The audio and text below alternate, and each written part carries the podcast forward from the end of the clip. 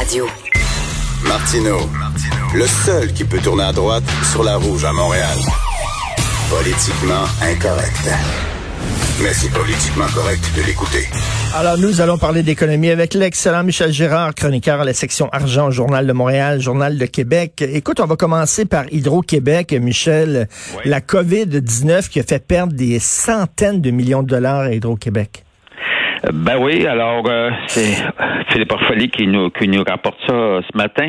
Euh, il a parlé avec la, la présidente, la PDG d'Hydro-Québec, Sophie Brochu, et puis euh, Madame Brochu révèle bon qu'effectivement, à cause de la COVID, on le sait bien, évidemment, la consommation d'électricité dans les centres commerciaux puis dans les dans les centres industriels euh, les mani euh, chez les manufacturiers également, évidemment, tout le monde, c'était la paralysie. Fait qu'évidemment, on a réduit le chauffage, n'est-ce pas, entre autres, hein, ainsi que l'éclairage. Alors, mmh. les, euh, évidemment, on a utilisé énormément moins d'électricité. Conséquence de tout cela, évidemment, chute des revenus euh, euh, d'Hydro-Québec, euh, bon, on parle de, quelques centaines de millions de, dollars. ça, c'est ça. C'est sûr, c'était les, commerces, entre autres, qui étaient fermés, donc pas besoin de chauffer ben ou pas besoin d'avoir l'air climatisé, pas besoin d'éclairage, etc. Ben oui, ben oui. Ah, alors donc, il fallait, il fallait s'attendre à ça. Puis, évidemment, il y a des entreprises qui ont demandé à, à Hydro-Québec euh, que Hydro-Québec efface la facture. Alors, Madame Brochu n'est pas d'accord du tout. Elle dit nous on est capable, on est capable de reporter des des, des, paiements, mais pas question pas pas, pas question des d'effacer les factures. Ben oui, alors voilà. Donc euh, maintenant il faut il faut il faut dire que tu sais entre nous Hydro-Québec c'est le gouvernement du Québec aussi là. Hmm. Alors si si le premier ministre euh, François Legault dit ben dans le fond ça sera peut-être une bonne idée pour aider les entreprises d'effacer la facture euh, d'Hydro-Québec euh, euh, ou les paiements en retard, ben évidemment. Hydro-Québec va devoir. ben oui, parce que là on veut, on veut relancer l'économie. C'est pas le temps d'étrangler non plus les entreprises. Non, c'est ça. Alors, mais mais j'ai pas l'impression aussi que Hydro-Québec qu'Hydro-Québec, tu sais, se servirait de ça effectivement pour menacer les entreprises. Tu sais, ils sont pas caves, ils savent bien évidemment que la pandémie a frappé euh, mhm. durement toutes les entreprises, peu importe que ce soit les centres commerciaux euh, ou, les industries. Regarde, il y, a personne qui a fait de l'argent là.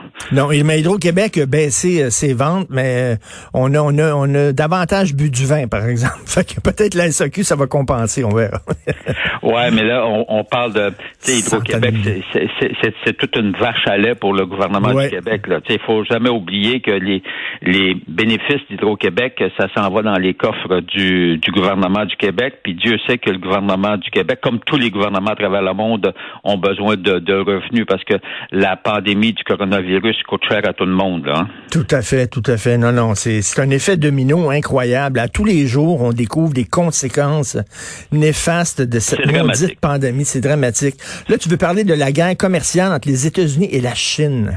Ben oui, mais alors euh, qu'est-ce que tu veux? Mais en fait, ce qui m'a ce qui m'a étonné, euh, bon, en lisant une, étude qui a été faite par l'analyste géopolitique Angelo Cassoras de, la Banque nationale marché financier, c'est une division, de, bon, entre la financière Banque nationale.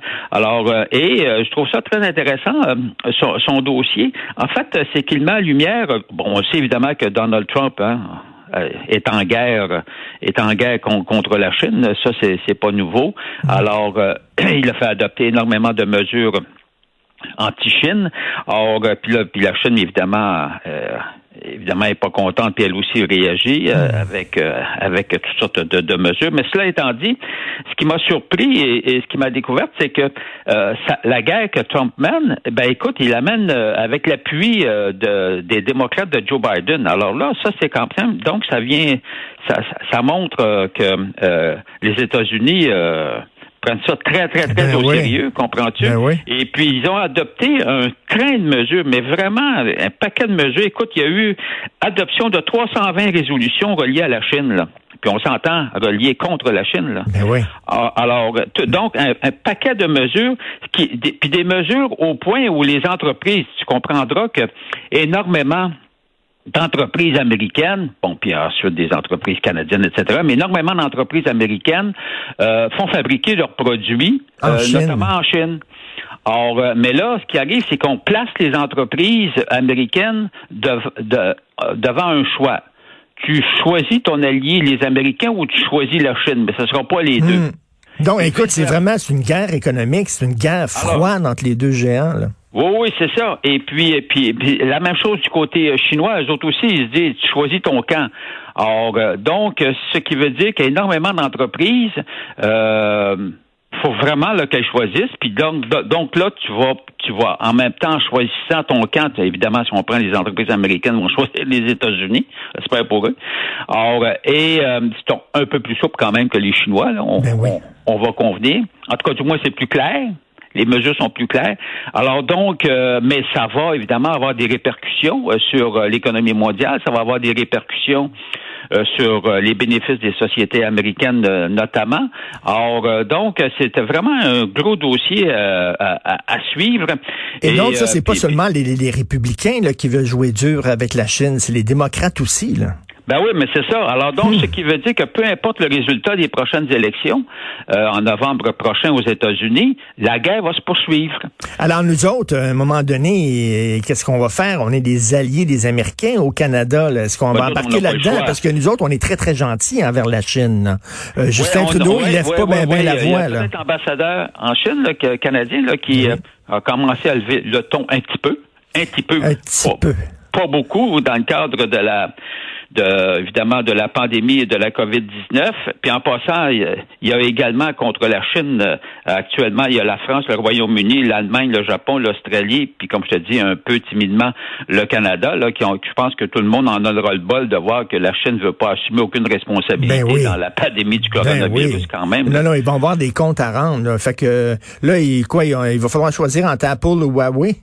Apple, Samsung. Ben, ben, écoute, alors parmi des mesures de rétorsion, il faut savoir que notamment là, toute la guerre, on a suivi ça ici là, avec euh, Huawei. Huawei, je sais pas trop comment est-ce qu'on le prononce là.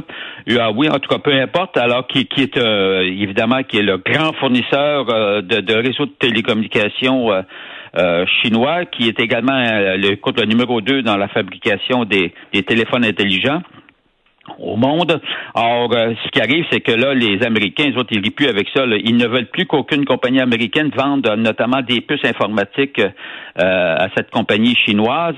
Et puis même, on, interdit aux fabricants étrangers de, de vendre des, des, des puces ou de qui, qui, qui avait une connotation américaine. Écoute, regarde, c'est la, la, la, guerre, la grande guerre. Hmm. Ensuite de ça, on a mis en place des, des mesures pour euh, peut-être sortir de la bourse, notamment du Nasdaq puis de la bourse américaine, des compagnies chinoises qui refusent ça, il faut dire que les compagnies chinoises courent après le Trump, qui refusent de dévoiler leurs résultats financiers. Tu sais, quand tu es inscrit à la bourse de New York, là, tu niaises pas, là, il faut que tu présentes, tu déposes tes, résultats financiers. Ils veulent rien savoir, eux autres. Ben, eux autres, ils, ils reportent ça, là. Alors là, écoute, tu vas te retrouver avec plusieurs grandes compagnies chinoises inscrites euh, à la cote des bourses euh, américaines qui vont se faire euh, qui, vont se faire mettre à la porte. Là. Alors, en tout cas, bref, beaucoup, beaucoup de, de bouleversements parce qu'on a l'impression, on, a l'impression en Occident que la Chine veut profiter de tous les avantages de la mondialisation sans en respecter les règles. Ben, on, le sait là, c'est pas un secret pour personne. puis j'attaque pas le gouvernement chinois, mais il y a de l'espionnage quand même là, à grande échelle, ben, l'espionnage. énormément, ben, énormément. D'ailleurs, euh, un des grands problèmes des entreprises qui allaient s'installer euh, en Chine, c'est que c'est au niveau de, de tout leur know-how, notamment technologique. Écoute, euh, on en a eu énormément de cas qui ont été révélés à l'effet que euh, les compagnies, ça serait fait piquer littéralement euh, leur technologie. En tout cas, bref, il paraît, il paraît, tu sais, puis à un moment donné, il y avait des rumeurs laissant entendre que tu ouvrais une compagnie, ta compagnie, tu t'ouvrais, bon, en Chine, et puis le lendemain, ton produit était déjà ah oui, ben oui.